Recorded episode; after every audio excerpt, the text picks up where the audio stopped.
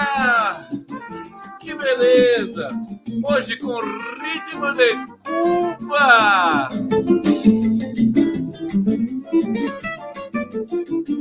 Sejam bem-vindos aqui, saudações democráticas a todos vocês. É, hoje eu tô cubano. Saudações democráticas! Cubano! Ah, ao vivo pela TVT de São Paulo. TV 247. Ópera Mundi.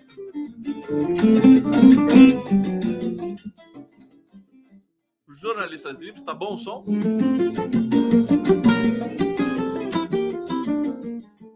TV GGN.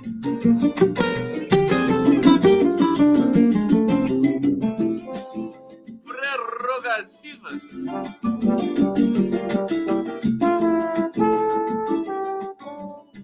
Claro, o canal do Mundão. Tudo bem? Ô, gente, olha, tem, temos, temos para todos os gostos hoje. Deixa eu colocar aqui o banner. Cadê o Pix? Cadê meu Pix? Cadê o Pix Esconde? Pix Esconde. Vamos lá, pingando, pingando aí, pagamento. Cadê o, não é a hora de pagamento aí? Vocês não receberam tudo? Ah, vamos lá. Pix Esconde do Condão. É o seguinte. Delícia de sono. Eu não consigo nem fazer a live. começa a vir, você começa a dançar. Sabe aqueles desenhos animados, né? O pica-pau, né? Tem uma música assim tocando, ele não consegue, né? Dá o, o tic-tac do relógio, né? Ele não consegue dormir, né? O rabinho dele fica assim, assim, assim. Ô, gente, é, falar só, só um detalhe que eu vou pedir para você, para vocês. É, eu sarei da garganta, vocês sabem disso, né? Sarei, né? Tal. É, mas agora eu tô com dor na língua. é mole isso. Tô com dor na língua agora. Coisa horrorosa. É, é um, é um rebote. Né? Eu, fui, eu fui pesquisar na internet. Parece que quando você toma muito remédio, é, dá, uma, dá um problema na língua. Eu tô com ardência na língua. Coisa, parece que parece, sabe quando você toma aquela sopa quente fervendo, assim, uma colherada inteira na boca, né? Aí sai até fumaça, né? Eu tô senti me sentindo como se eu tivesse feito isso. Eu tô tomando muita água, né? Falaram que o importante é tomar água. Água é bom para tudo, né? Vou continuar tomando água. Se alguém tiver alguma coisa para aliviar, é, pode ser problema de estômago também, né? Alguma coisa para aliviar, sabe? É, eu agradeço, né? Aquelas receitinhas. Ontem, esses dias, quando eu tava da garganta, ruim da garganta, o cara falou assim: come alho. come alho. Eu gosto de alho. Eu como puro, se, se, se deixar. Eu como puro. Não é verdade? A verdade é o seguinte, gente. Eu tô estrupiado. Preciso passar por um check-up geral, né? Vamos, vamos lá, colabora com o Conde no Pix. Então, vou fazer um check-up geral em homenagem a todos vocês. Eu tenho até medo do que, que o médico possa falar, viu? Chegar lá, fazer um check-up assim, nossa, no, sem condições, né? O cara vai falar tanto na minha cabeça que é por isso que eu não vou. Bom, gelo com leite é bom. Eu gosto de leite. Chupar gelo é bom. Hum. Aqui, ó, Maria Neto, dor na língua, o que, que você andou fazendo? Ô, oh, Maria Neto, pelo amor de Deus. Pelo amor de Deus. Aqui, care... bastante gelo com leite desnatado batido no liquidificador. Bom, tá uma bom, bom. Chá de anis estrelado. Que nem aquele quadro do, do Van Gogh, né? Que é anis estrelado, né? Não, é noite estrelada. Chá de romã. Romã também é bom para tudo que é coisa, né? Bom, gente, deixa eu falar para vocês o seguinte. É, sabe o que, que eu estou impressionado? Impressionado? É que Bolsonaro voltou para o Brasil e ninguém tá nem aí para ele. Eu achei que ele ia causar, que ele ia, sabe, se jogar na parede e tudo mais. Ninguém tá ligando. Chá de camomila é bom, né? Camomila. Eu vou fazer isso. É... Tá lá apagado, esquecido no canto. A imprensa não, não tá nem dando bola para ele. Só eu que tô dando bola aqui, fazendo o título hoje da live, né? O depoimento não convence e Bolsonaro ruma para a inelegibilidade. É, que ótimo, né? Eu acho que a gente está num, num, num, momento, hoje conversando com o Nassif, é, parece que é lento, mas nem é tão lento assim. A gente está caminhando, as coisas estão indo para os devidos lugares, né? Sérgio Moro, Dallagnol, a Almeri está dizendo aqui, você precisa descansar, meu amor. Olha, eu quero dizer para vocês, Almeri em especial, o seguinte, eu vou descansar, né? eu a partir de segunda-feira eu, eu, eu, descanso do giro das 11, né? Eu vou continuar com a live, é, vou continuar com o podcast, mas é, para mim, né? Isso vai vai ser um descanso gigantesco. Eu vou ter tempo sobrando para fazer 500 milhões de coisas. Então, é, para quem se preocupa comigo, com todo o amor que, que houver nessa vida, é uma boa notícia, né? Eu vou eu vou estar tá mais inteiro e, e vamos que vamos, né? O pessoal continua comentando aqui: guapo, limão, mel e uma cachaçinha. Zoraia, conheço você, Zoraia. É, aqui, não, mas eu tô falando, Zoraia, querida, maravilhosa. Também, também adoro cachaçinha. É, Ana de Lourdes, se a língua estiver ferida, passe mel rosado. Bom, seguinte, então eu, eu deixa eu retomar essa resenha. Deixa eu retomar essa resenha, que é o seguinte. Bolsonaro é, não, não rolou, não rolou, ele não mobilizou, né? É, as pessoas não se enlouqueceram, não teve motociata, não teve mobilização. Lá no aeroporto de Brasília, a gente ficou sabendo ainda que é, o pessoal, os meia dúzia de gato pingado que foi é, tentar fazer um estardalhaço lá com a chegada dele, tiveram os carros multados ainda, porque eles pararam o carro onde era proibido no, no, no aeroporto de Brasília e acharam que ia se livrar, né? Mas foram multados, foram multados. Multados não, multados. A minha língua não deixa que eu fale direito algumas palavras. Deixa eu tomar uma água aqui. Te contar, viu? É, então, então é o seguinte, é uma excelente notícia. Uma excelente notícia. E outra coisa. Outra coisa, o, o depoimento dele não convenceu. Nós comentamos aqui ontem. O depoimento dele não vazou, mas algum, algumas coisas foram divulgadas, né? Por exemplo, que ele disse que não sabia do estojo de joias, foi saber um ano depois, que, pedi, que pediu para reaver as joias para não causar um vexame para o governo saudita, diplomático, um vexame diplomático, quer dizer, é tudo enrolação, né? mentiras e mais mentiras. Os investigadores, até onde eu sei, não caíram nessa esparrela bolsonárica é, e ele vai ser acusado, vai ser indiciado por peculato. Tá aqui, deixa eu ler para vocês. Por um segundo eu fiquei preocupado de ficar ruim da garganta de novo.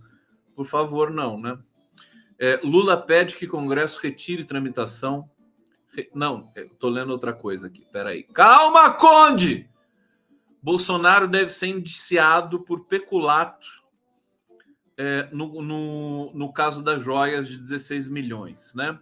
Vou ler aqui para vocês. Investigadores da Polícia Federal avaliam que Jair Bolsonaro te, deve mesmo ser indiciado por peculato no caso das joias apreendidas pela Receita e que os assessores tentaram recuperar pouco antes de então o presidente deixar o Brasil. Crime de peculato ocorre quando há desvio ou apropriação por parte de um funcionário público de um bem a que ele tem acesso por causa do cargo que ocupa, mediante abuso de confiança. É peculato na veia, né? Bolsonaro nasceu, né, para cometer peculato. Em reservado, investigadores consideraram o depoimento de Bolsonaro e dos outros oito depoentes positivos. O que é um depoimento positivo? Positivo? Mas insuficientes para mudar o entendimento de que houve crime. Né? É isso. É, esses investigadores já haviam antecipado essa possibilidade e agora dizem que a fase de coleta de provas está quase encerrada e o inquérito pode ser concluído antes mesmo da chegada de um laudo sobre as joias. O documento pode ser incluído posteriormente. Então é isso, não tem muito mistério, né? O Bolsonaro chegou, foi depor, chegou no Brasil, logo de, é, cinco dias depois, né? Não teve estardalhaço nenhum, fez algumas reuniõezinhas com o PL com o Valdemar da Costa Neto, é, não deu entrevista, não causou, não tweetou, não fez live, é, foi depor na polícia. Daqui a pouco vai vir a notícia aí de que ele está abatido, deprimido, alguma coisa assim. Né? Eu estou muito feliz por isso. Estou muito feliz pelo, pelo fato de o Bolsonaro a, a, volta dele para o Brasil não mudou em absolutamente nada. Parece que ele continua nos Estados Unidos. É isso aí. Viva! Viva o Brasil!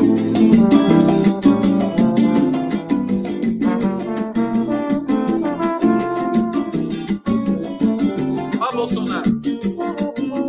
Meu ovo é vermelho, Bolsonaro. Meus ovos. Tá? Respeita que aqui os ovos é vermelho. É, deixa eu ver o que vocês estão falando aqui. Peculato, Bolsonaro vai preso, abuso de poder, roubo. É, aqui o Amel Nascimento dizendo: não confio no silêncio do genicida. Genicida, para eu lembrei do emicida agora. o emicida, não, genocida. Sei que você errou a, aqui a digitação, querida. Ladrão de diamantes, Ana Jacinta. Vamos lá, vamos fazer um superchat pro Condão aí para deixar o Condão feliz. Patrícia França Velt. Boa noite, Conde. Bananinha está copiando a ideia que eu escrevi no chat. Se for usada, que tem iniciativa de esquerda. Obrigada. Patrícia França Velt, que ideia que você teve? Conta pra gente. É, explica aqui, eu não estou sabendo. Qual a ideia? que eu, É uma piada que eu não entendi? Será? Bom, tô, aguardando aqui você se manifestar. Vamos aqui para umas notícias é, expressas. Né? Gente, eu tô assim na falta do Bolsonaro, porque o Bolsonaro murchou, né? Murchou, caiu, morreu, virou, virou um. Tá lá o corpo estendido no chão, né? Nunca pensei que o Bolsonaro fosse fosse miar assim tão escandalosamente, né? Acabou, Bolsonaro. Aquele haitiano lá mais completa razão, né? Acabou, ninguém se interessa mais, não tem mais notícia, não tem mais rede. Tem bolsonarismo. Tem bolsonarismo. É, mas enfim, aqui a, Isa, a Isabela Pitelli está dizendo: Conde, você está meio tenso hoje, querido. Querida, sabe o que acontece? Eu tô, a minha língua está me incomodando. Hum. Aqui, ó. Ela tá, me dificulta a minha fala e, eu, e, e por extensão eu fico um pouquinho tenso, né? Vocês não têm pena de mim? Eu, fico... tô encantado, né? Na falta de Bolsonaro, você tem a Janaína Pascoal. A Janaína Pascoal foi contratada pela CNN. Vocês sabiam disso? É... E, e, e aí ela se tornou uma febre né? A CNN dando, dando é, é, picos de audiência jamais imagináveis. Né? Isso foi uma matéria da Mônica Bergamo, dizendo que a CNN bateu o Globo News, Jovem Pan e tudo mais. Só não bateu o Condão. Né? O Condão é imbatível, por favor, né? Ainda mais com a TVT. Né? A TV, gente, a TVT dá muito mais audiência que a Globo News. Sabe por quê? Porque a TVT é aberta. TV aberta. Então, a proporção de TV aberta para TV a cabo é uma enormidade. Né? Então, enquanto a, a, a, TVT dá meio ponto, né? a TVT costuma dar mais até, mas dá meio ponto no, no, no na audiência, é, a, as TVs a cabo, se você fizer o mesmo cálculo aí por 60 mil domicílios e tudo mais, por ponto, elas não chegam a ponto 3, né? Na metade disso, né? Então, eu tô com a TVT e não tô prosa. Esse pessoal aí tá fraco. Mas olha só, Janaína Pascoal e jornalista discutem sobre caso das joias de Bolsonaro. Eu não vou mostrar porque é, o vídeo tem direitos, né? Mas eu vou narrar para você. A narração não tem direito. Durante o programa CNN Arena, nessa quarta-feira, os comentaristas Janaína Pascoal e Raquel Landim divergiram ao vivo sobre o caso das joias do Verme, né? Presidente Pestilento. O programa debatiu o depoimento que Bolsonaro prestou à Polícia Federal que disse não se lembrar de quem avisou da apreensão das joias, que seria um presente da Arábia Saudita pela Receita Federal. É. Raquel Landim, sabem quem é Raquel Landim? Eu também não, mas é isso mesmo. Raquel Landim disse que o ex-chefe do Executivo Federal foi contraditório, uma vez que é pouco crível você imaginar que joias que eram destinadas a Jair Bolsonaro era um presente diplomático e que simplesmente ele, Bento Albuquerque, né, não avisa ninguém. Ainda para comentarista, também é difícil de acreditar que o então presidente não sabia, até dezembro de 2022, da existência das joias. Ponto. Daí a Janaína surtou! Ela ficou louca! A Janaína Pascoal respondeu questionando por que Bolsonaro teria corrido atrás de liberar joias após ter perdido as eleições. Por que não tentou resgatar quando tinha o poder? Por isso, né, por essas razões, para a advogada, a versão de que o ex-presidente só soube das joias em dezembro é perfeitamente crível.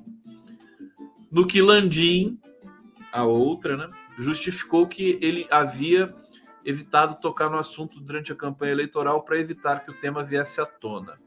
Aí virou barraco, né? A Janaína falou que era uma questão do ministro. Bolsonaro pode ter tentado liberar joias quando soube da situação. Ela disse: não podemos esquecer que o ministro passou sem nada, ou talvez com aquele estojo menor. E foi aquele pega pra capar Raquel Landim, Janaína Pascoal na lama. Já viram aquela luta na lama? As duas mulheres. E, e assim, sem contar, sem contar é, que Ontem, a Janaína Pascoal estava defendendo o trabalho escravo. Vocês acreditam nisso? Não, eu estou falando porque isso é, é, é, um acontecimento sociológico, gente. A Janaína Pascoal é um, é um objeto de caso, é um, é um, é um, é um trabalho de caso, né? É, cadê? Deixa eu ver aqui. Então, ela, ela defendeu, falou assim: não é, não é possível que agora você está tendo tanto trabalho escravo no Brasil e antes não tinha nada. É que antes não tinha fiscalização, minha filha. Antes era um governo corrupto, um governo escravocrata. Agora você tem fiscalização. Aliás, todo dia, parece que o Brasil só tem trabalho escravo. Só trabalho escravo. É uma loucura. Loucura. Deixa eu ver o que vocês estão falando aqui. Eu já vou ler uma matéria sobre trabalho escravo aqui para vocês. É, aqui é na Terra, Janaína tá igual o Moro, ladeira abaixo. A verdade, ela tá bombando na CNN, né? Porque é bizarro, né? É bizarro. Já, a Josineide está perguntando, Conde, o Bozo vai ser preso por peculato? Por peculato, não. Tá? Por peculato, não. Mas vai ser preso por, é, por pelos outros crimes que ele cometeu. É, o, crime, o crime eleitoral é o mais grave, a meu ver, de todos. Né? O crime de genocídio, né? mas eu acho que o crime eleitoral vai ser o mais fácil de comprovar, porque a documentação é muito, muito farta. E agora você tem também, você tem o Anderson Torres, que pode depor, não sei se ele vai delatar, mas ele pode é, contribuir com as investigações. o caso de ter de o Bolsonaro ter mandado, né, é, prejudicar ali os eleitores do Nordeste para prejudicar a, os votos do Lula. Isso é gravíssimo, né? Então, eu acho que por isso ele pode acabar sendo preso. Deixa... A Eliane Peixoto falou assim: ela chacoalhou a cabeça e ficou possuída. Olha, se eu fosse diretor de cinema, eu ia convidar a Janaína Pascoal para é, fazer o Exorcista aqui no Brasil, né? Exorcista Made in Brasil. Ela é perfeita, perfeita, né? É, seria um filmaço e ela poderia se consagrar como uma grande atriz, né? Que ela é, né? Porque ela é, ela é engraçada, gente. Eu acho ela muito doida. Aqui, Mauro Reinaldo está dizendo: você ajuda bastante a CNN por aqui, parabéns. Mas que mensagem ressentida, Mauro. Não fica assim, não, querido. Estou ajudando a CNN, não. Imagina. A CNN não vai precisar da minha ajuda? Até parece. Nada disso. É, Marina Trindade, Janaína diz também sobre o trabalho escravo, que ficam generalizando que agora tudo é trabalho escravo. Pois é. Então, vamos, vamos ver né, essa notícia aqui é, que eu separei para vocês com todo carinho. É, agentes resgatam 110 operários em condições análogas à da escravidão em Minas Gerais. Fiscalização do MTE, Ministério do Trabalho e Emprego, resgatou 110 trabalhadores em condições análogas à da escravidão na construção de uma linha de transmissão de energia no leste de Minas Gerais. Vai vendo linha de transmissão de energia. Todos os trabalhadores eram de estados do norte e nordeste, segundo o Ministério. Olha só que coisa maluca, né? Lá no Rio Grande do Sul, na, nas vinícolas e tudo mais, os trabalhadores em, tra, é, trabalho análogo à escravidão eram todos baianos, né? Acho que tinha um ou outro que não era. Sempre, agora todos aqui do Nordeste, Minas Gerais. O, o, o, nor, o, nordestino virou o novo escravo brasileiro, né? O, o, o negro, né? Do século XIX, que aliás não foi, né? A, a abolição você olha para o Brasil. Hoje eu conversei com uma das com a, a ex-ministra da Igualdade Racial é, lá do governo Lula, Matilde Ribeiro. Matilde Ribeiro ficou seis anos, né? Nos dois governos Lula, ficou quatro anos no primeiro, dois anos no segundo governo Lula. É uma figura adorável, né? Depois vocês vão ver, a gente vai reprisar essa, essa entrevista é, no final de semana. E é, você olha para o passado brasileiro, né? Fala, que abolição é essa? Não tem abolição nenhuma. Sempre uma piada. Aliás, no Brasil, tudo foi uma piada. República, independência, abolição, né? Tudo, tudo é golpe, tudo é fraude. Ou vou te contar, viu? Olha, a, a bem da verdade, é, para mim, né? Não, as pessoas que viveram a era Getúlio Vargas é, discordam de mim, né? Mas eu não vivi a era Getúlio Vargas, então é, a distância posso posso dizer que Getúlio industrializou o país, trouxe o projeto de país, mas ele mas ele tinha pendores autoritários, né? Tanto que foi um ditador, né? Getúlio Vargas, 15 anos. Como é que eu vou dizer que ele não foi um ditador? Claro que depois ele voltou, ganhou a eleição, piriri, pororó. Bom, isso é um outro debate.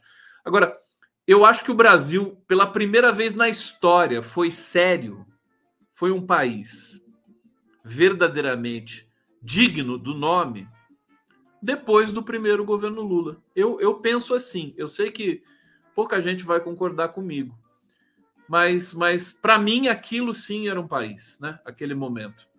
Tanto que as elites vieram logo depois para destruir o primeiro momento que o, que o Brasil se colocava como país digno no mundo. É uma loucura. Né? Vamos ver, vai ser difícil agora voltar a ser um país, é, digamos, respeitável. Deixa eu dar um beijinho aqui na Zezé França, que está chegando atrasada na live, Condão. Estou atrasada na live, Condão venha mais atrasada, senão não deixo entrar, hein?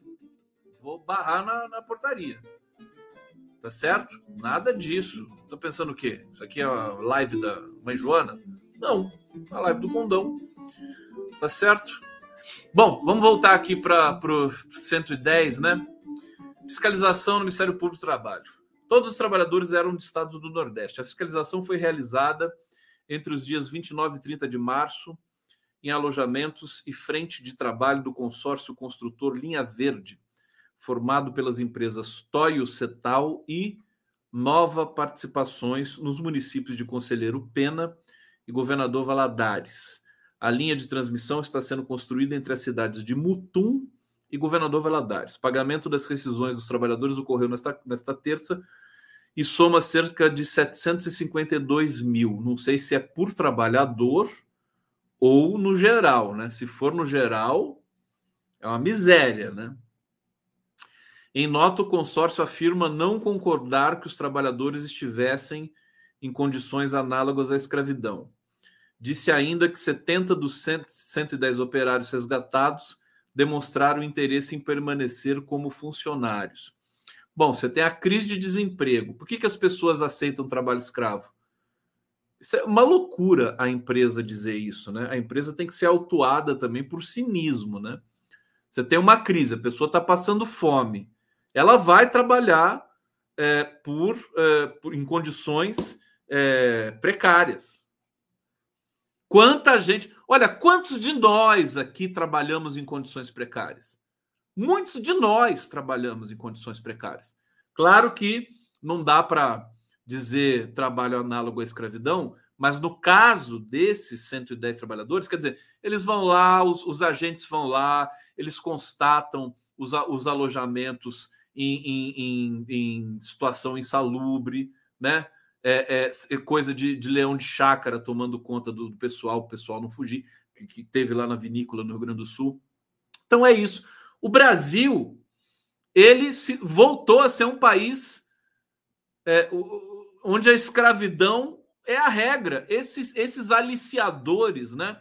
Pessoal e, e, o, e o agronegócio lidera as denúncias de trabalho escravo. Nós temos esses dados também. Olha, tem uma coisa, eu estava dizendo, né? O Brasil, ele devagar, né? Talvez, eu acho que é até rápido, é que nós estamos com muita ansiedade, é, porque para consertar um país como o Bolsonaro deixou, não vai ser em um ano, não vai ser em quatro anos. Né? Talvez, talvez fique um rastro aí, 50, não vamos mais, o Bolsonaro faz parte agora da nossa história, lamentavelmente, tá certo? É que a gente está acostumado a ver a eficiência do Lula e do PT, né?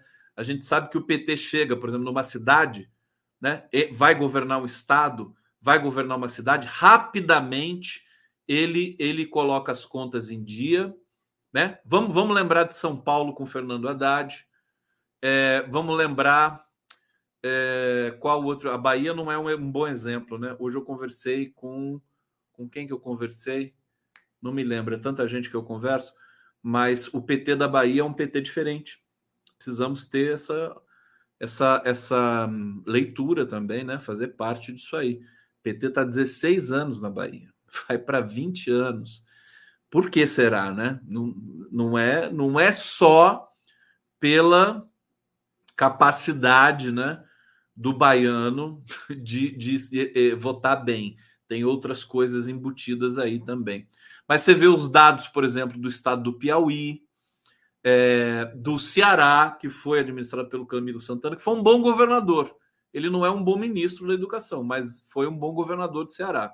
Aliás, eu estou aqui com o Camilo Santana, viu? Estou chateado. Estou recebendo informações, inclusive, que são muito ruins para ele. É, e, e, eu, como disse aqui, vou, vou, sustento a minha posição de que acho que ele não vai aguentar muito tempo ali. Vamos ver como é que vai ser essa, essa esse, esse, desenrolar dos fatos, né? É, a questão da violência nas escolas, eu acho que a educação no Brasil não, não se pode brincar com a educação. Não se parece às vezes, é, é, é, eu penso assim que o Ministério da Educação foi foi loteado como o Ministério das Comunicações das comunicações, né? Para um dirigente do União Brasil, que seja, alguma coisa assim. Não, tá com um petista, tá com um filiado ao PT. Agora, as, os... claro que em 100 dias não dá para você falar nada, né? É muito difícil. Mas o fato é que tudo que foi indicado nesses 100 dias não são não são boas indicações. Educação não se pode improvisar, né? É, é o ministério, gente, educação é o ministério mais robusto do país. Tem mais dinheiro que a saúde, né? É o ministério que tem mais dinheiro. Se não me engano, são 100 bilhões, né? Eu não sei se mudou isso. É, eu sei que o Haddad entregou o Ministério da Educação com 100 bilhões de orçamento anual, né? Entrou, acho que quando ele entrou era 10 ou 20 bilhões e quando ele saiu é, foram 100 bilhões. Alguém me corrija se eu estiver enganado. É, desde que o Haddad saiu, o Haddad saiu acho que em 2012 para ser candidato a prefeito de São Paulo e ganhou. É, e depois entrou. Quem que entrou na educação depois do Haddad? Alguém me lembra aí quem entrou na educação depois do Haddad? Quer dizer, eu acho que não pode ser muito diferente dos 100 bilhões, porque o Brasil né, caiu 7% ali no segundo governo Dilma, né, depois também no governo Temer e é o desastre que foi o governo Bolsonaro. O Geraldo Caçapava está aqui, está dizendo: se apertar mais a fiscalização, serão encontrados muitos, muito mais. Estou de volta, Condão. Um abraço. Obrigado, queridão. É... Trabalho escravo, né? Trabalho escravo. Se, se fizer uma força-tarefa nacional para desbaratar todo o trabalho escravo neste momento no Brasil, o Brasil vai parar praticamente, né? Sem falar que os entregadores de aplicativo, né, estão quase nessa dimensão do trabalho escravo, né? Quase. É uma coisa tênue, né? E, e, temos de cobrar também, conversar com o Luiz Marinho. O Luiz Marinho sempre vem conversar com a gente aqui. Vou chamar ele de novo para falar sobre isso. Ele, ele tinha, inclusive, um destacamento, um setor especial para tratar do traba trabalho escravo dentro do Ministério do Trabalho. Enfim, é, deixa eu terminar aqui essa notícia, né? Fiscalização contou com a participação da Polícia Rodoviária Federal, do Ministério Público do Trabalho. É, foram auditados seis alojamentos entre hotéis, casas alugadas e galpão, todos utilizados pela empresa responsável pela construção da linha de transmissão. Dos 110 trabalhadores, é, 78 estavam em um galpão improvisado como alojamento em Conselheiro Pena galpão não tinha ventilação, de acordo com a fiscalização. Os outros 32 funcionários estavam em imóvel em Governador Valadares e as condições ainda piores. Não havia janelas, o calor era muito forte, os trabalhadores não conseguiam dormir. É, é isso, né? Essa, essas são as elites brasileiras. Esse, esse é o empresariado marginal, né? É, hoje o Haddad disse coisas muito importantes. Eu dou risada dos comentários de vocês aqui, o, o Zé Ramos dizendo aqui, né? Conde, a tua, põe a tua música para a gente baixar no celular. Eu vou colocar, já, ela já está, querido, ela está no SoundCloud. Eu preciso colocar o endereço aqui para vocês baixarem. Eu vou fazer isso, tá bom, lindão? Pode deixar que eu falo, que eu faço, farei. Farei! É, o Haddad, hoje, digressivamente, né? Eu volto ao trabalho escravo, concluo, e, e depois a gente vai para para outras, outras notícias de Brasília no dia de hoje, do Brasil. É, o Haddad disse que vai é, encarar, né, vai escancarar os 500, 500 empresas que não pagam imposto no Brasil. Né? Ele, ele disse que vai colocar na banca. Isso é fantástico. Eu adorei essa. O Haddad mudou até o linguajar. Imagina o Haddad falando assim: são 500 empresas que mamam na teta do governo, mamam na teta do Estado, não do governo, né? Mamam na teta do Estado. Vamos ver isso aqui é, do Haddad. Fantástico, né? Haddad diz que vai escancarar bilionários que mamam no orçamento público. Haddad com sangue nos olhos. Veio Haddad! Viva Haddad!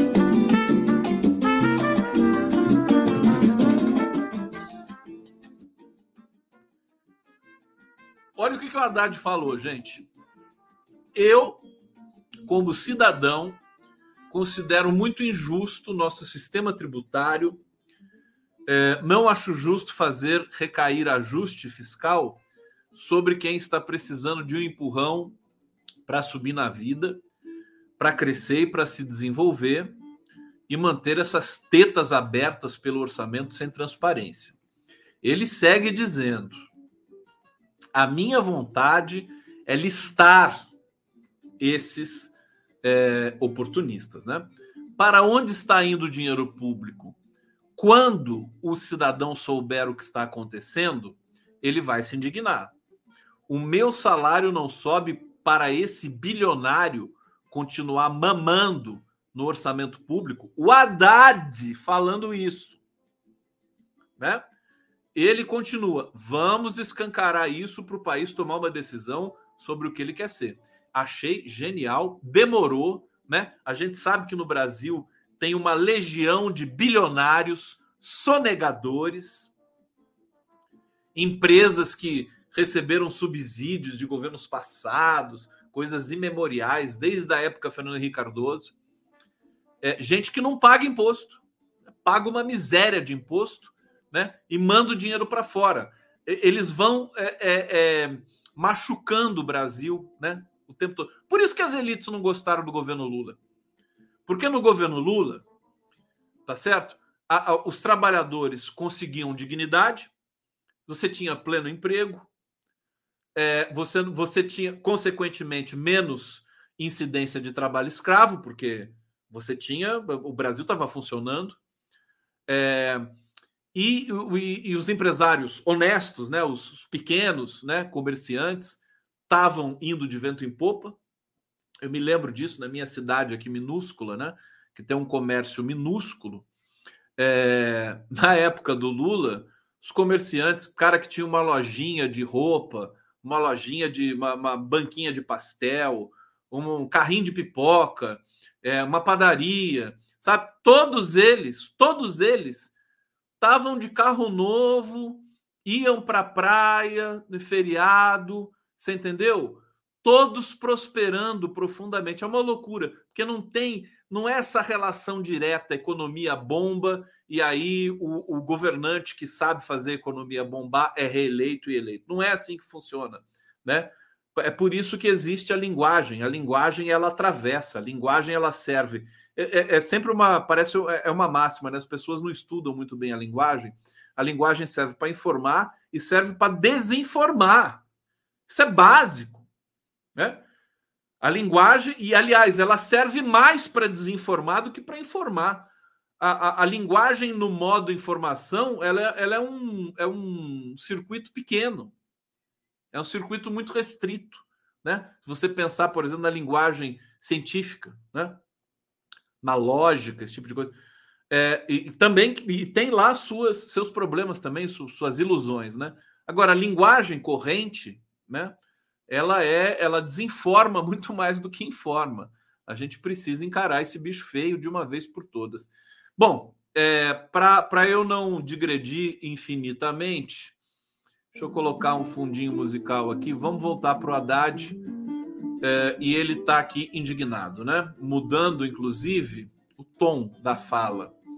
Ele diz: não estamos falando de pequena empresa, da média empresa, não estamos falando sequer da grande empresa, estamos falando de empresas enormes.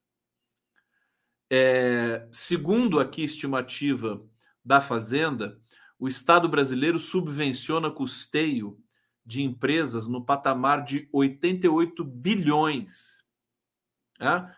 88 bilhões que o Estado dá de presente para empresas gigantes. Né? O Haddad está sabendo de tudo isso, ele vai mexer nisso. De acordo com o ministro, o governo avalia tributar cerca de 500 companhias de grande porte que se encaixam nessas condições. Vou mais um trecho do Haddad, porque isso aqui é muito importante. De 400 a 500 empresas com super lucros, que por expedientes, na minha opinião, ilegítimos, fizeram constar no sistema tributário que é indefensável como subvencionar o custeio de uma empresa que está tendo lucro. Se uma empresa está tendo lucro, por que o governo vai entrar com dinheiro subvencionado, subvencionando essa empresa. Então tem muito absurdo no Brasil. É aquela coisa. Se, se, se no Brasil se se cobrar imposto de quem não paga, de sonegador, acaba o problema fiscal do Brasil. Acaba, eu não tenho dúvida. Tem gente que duvida se, se, se, o Haddad, por exemplo, for pegar realmente na jugular desses caras, né? É, é, que, que, se o Haddad vai conseguir de 110 a 150 bilhões. Eu acho que se, se, se fizer no Brasil, quem não paga imposto pagar, a gente vai para casa do trilhão. Trilhão. Multas antigas, se você somar tudo isso, né? multas que não são cobradas, que são roladas na justiça. O Brasil precisava de um compliance. Né? Eu acho que o Haddad, na verdade, ele está fazendo um pouco isso. Né? O arcabouço é um compliance. Né? Está tentando arrumar a casa minimamente, né? sem afugentar, sem assustar o mercado, né? e contrariando muita gente da esquerda que quer, que quer uma, uma, um investimento maior mas eu acho que é um passo lógico que o Haddad está produzindo para depois disso, né, conseguir elaborar, fazer, perfazer uma política de investimentos robusta e duradoura. Eu acho que tem essa história aí, né? né? Isso, esse programa do Haddad, o arcabouço não é para. Eu acho que é, não, a prioridade do arcabouço não é produzir investimento, não, é, é simplesmente deixar ali né? Previsibilidade, percentuais relativos, né? A receita e a despesa. É só dar uma organizadinha. O investimento vem depois, na minha opinião. Né? É, eu sei que eu sou minoritário nisso. O, o Nassif, que é, o, que é a minha referência como, como analista econômico e jornalística, jornalístico, ele não concorda com isso. Evidentemente, ele acha que o, arcabouço foi muito uh, tímido. Mas ele já está né, já tá mod, modulando um pouco, né, ponderando um pouco. Porque quando o Haddad diz que vai taxar essas empresas e tudo mais, aí começa a ficar mais interessante. Tá?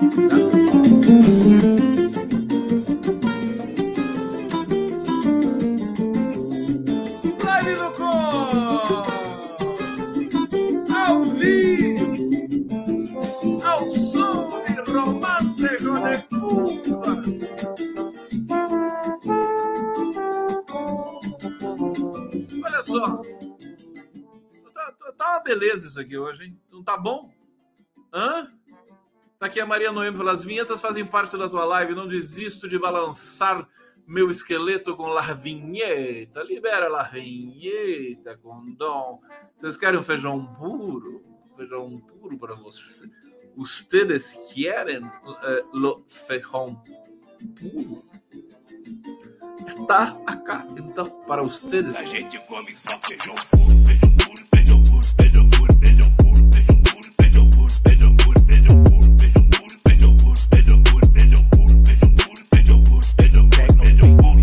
E a gente não come um taquinho de carne. Que beleza!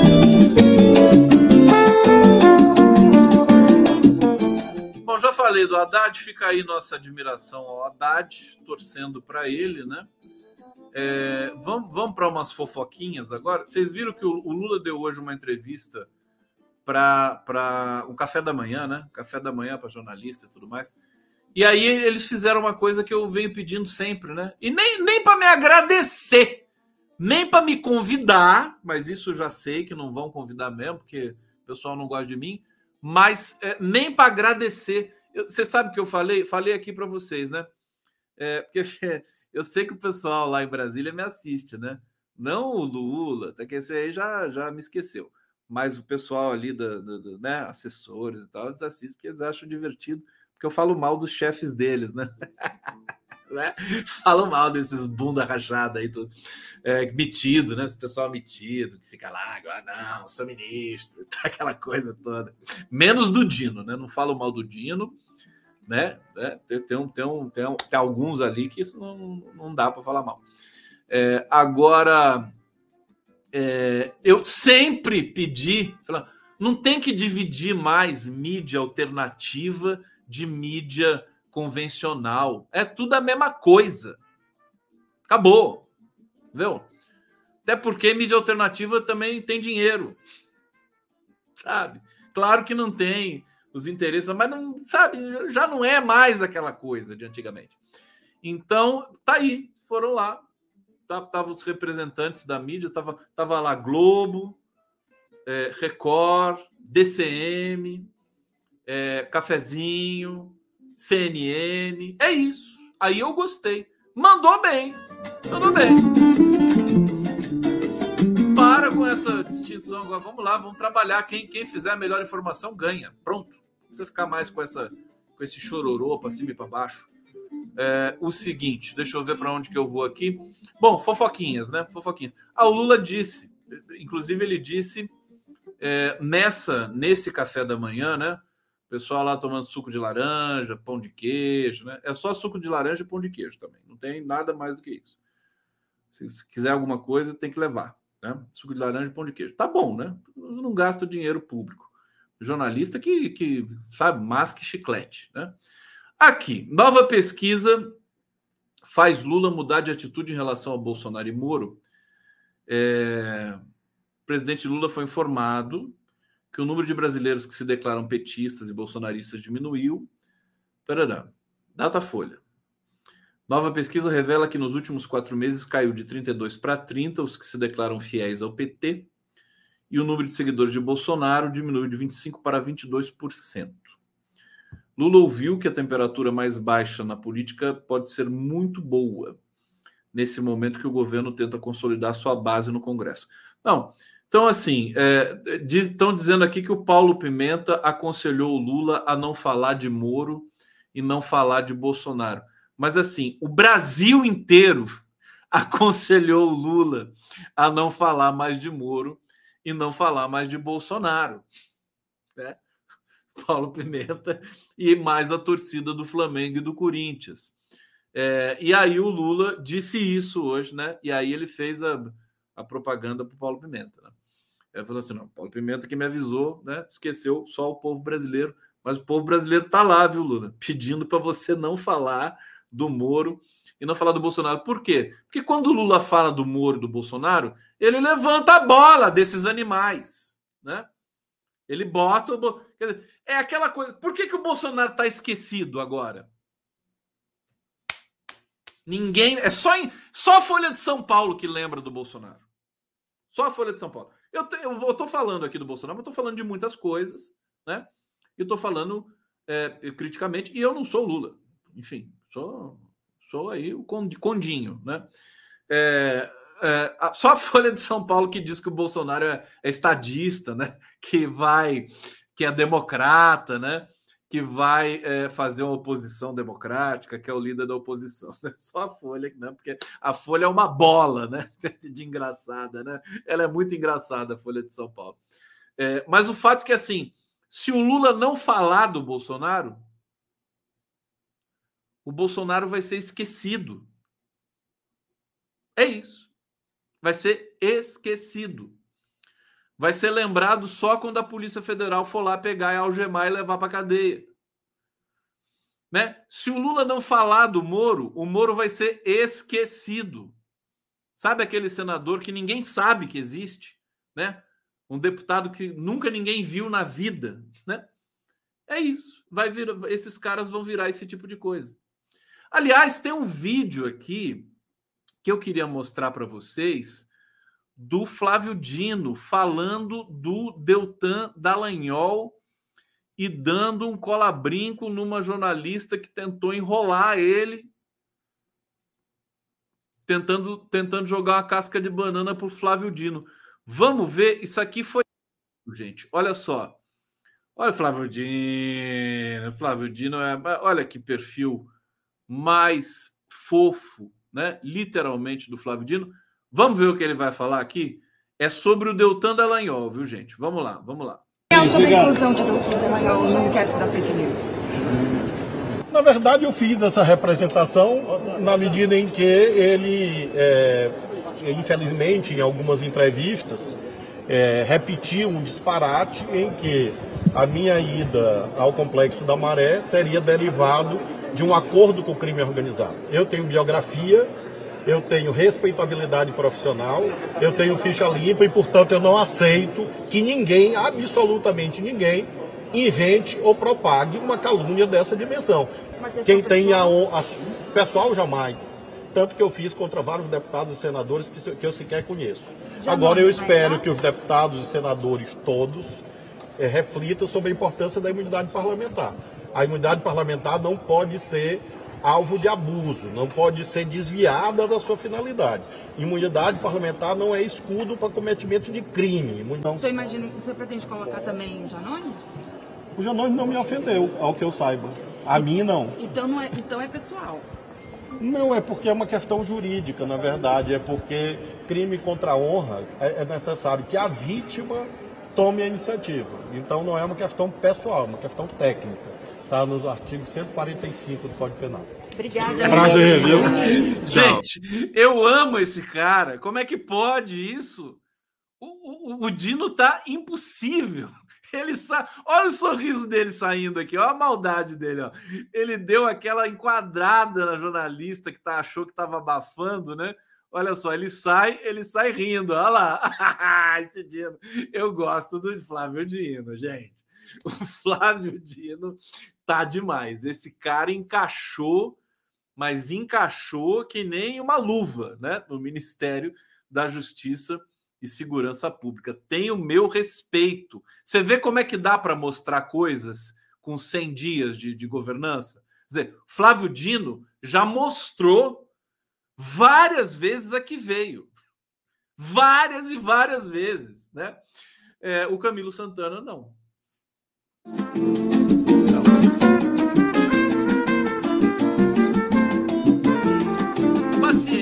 Cada um no seu tempo, né? Cada um no seu tempo.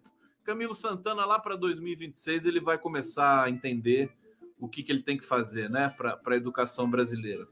Bom, o Lula não vai falar, portanto, mais do Moro e do Bolsonaro, e Moro e Bolsonaro vão definhar, né? Vão definhar. É... Aqui, deixa eu ver o que, que eu vou ler para vocês agora. Tem tanta coisa bizarra aqui. Hoje está fraco de notícia, viu, gente? Sabe como é que é, né?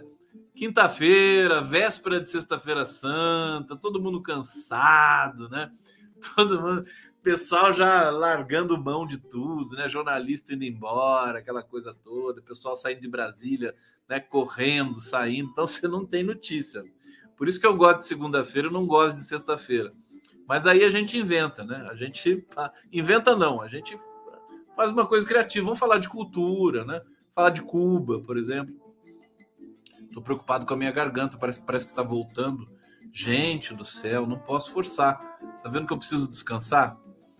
Se, eu não tivesse, se o Horta não tivesse é, feito comigo aqui aquelas, aquelas lives, eu, eu não teria aguentado, eu não teria melhorado. Tô, tô sentindo piorar de novo. Acho que eu já vou terminar a live, viu, gente? Vou terminar, estou ficando preocupado mesmo, que eu preciso, eu preciso, não posso parar, né? Eu, eu vou tirar férias de um, de um trabalho, né? Mas vou continuar nos outros. Não posso parar. Né? Não sou marajá, não sou nada. Não vou, não vou nem falar dos jornalistas da Globo, que agora eu fiquei assustado aqui, porque começou a doer aqui de novo minha garganta eu entro, vou, vou, entrar em pânico, não posso sofrer. Então, olha, já, já mas já está na hora, já, já cumpri, já cumpri o, o aqui o nosso expediente, né? É, então é o seguinte, então eu vou me despedindo de vocês, um beijo no coração, molhado, tá? Dizendo que amanhã, amanhã vai ter giro das 11, né? E olha só quem vai estar comigo lá. Carlos Armite, Daniel Cara, Fernando Horta. Tá? Entenderam? Vai ser demais, hein? Vou botar de novo aqui para vocês. Ó. O Horta, o Horta adotou agora o gorro, né? Agora ele só usa gorro. Que nem eu. Né? Daqui a pouco o Brasil inteiro vai estar usando gorro. E dizer que o Armite né? O, o cara é o cara da educação e o Armit é o astrólogo, né? Talvez o astrólogo mais sério do país e porque ele faz uma astrologia muito muito preparada, ali, muito cuidadosa. E vamos falar dos astros, mas também das tendências é, para o Brasil. Tá bom, gente? Então, oremos, rezem para minha garganta não piorar de novo e eu vou fechando aqui com vocês. Ó, um beijo muito grande.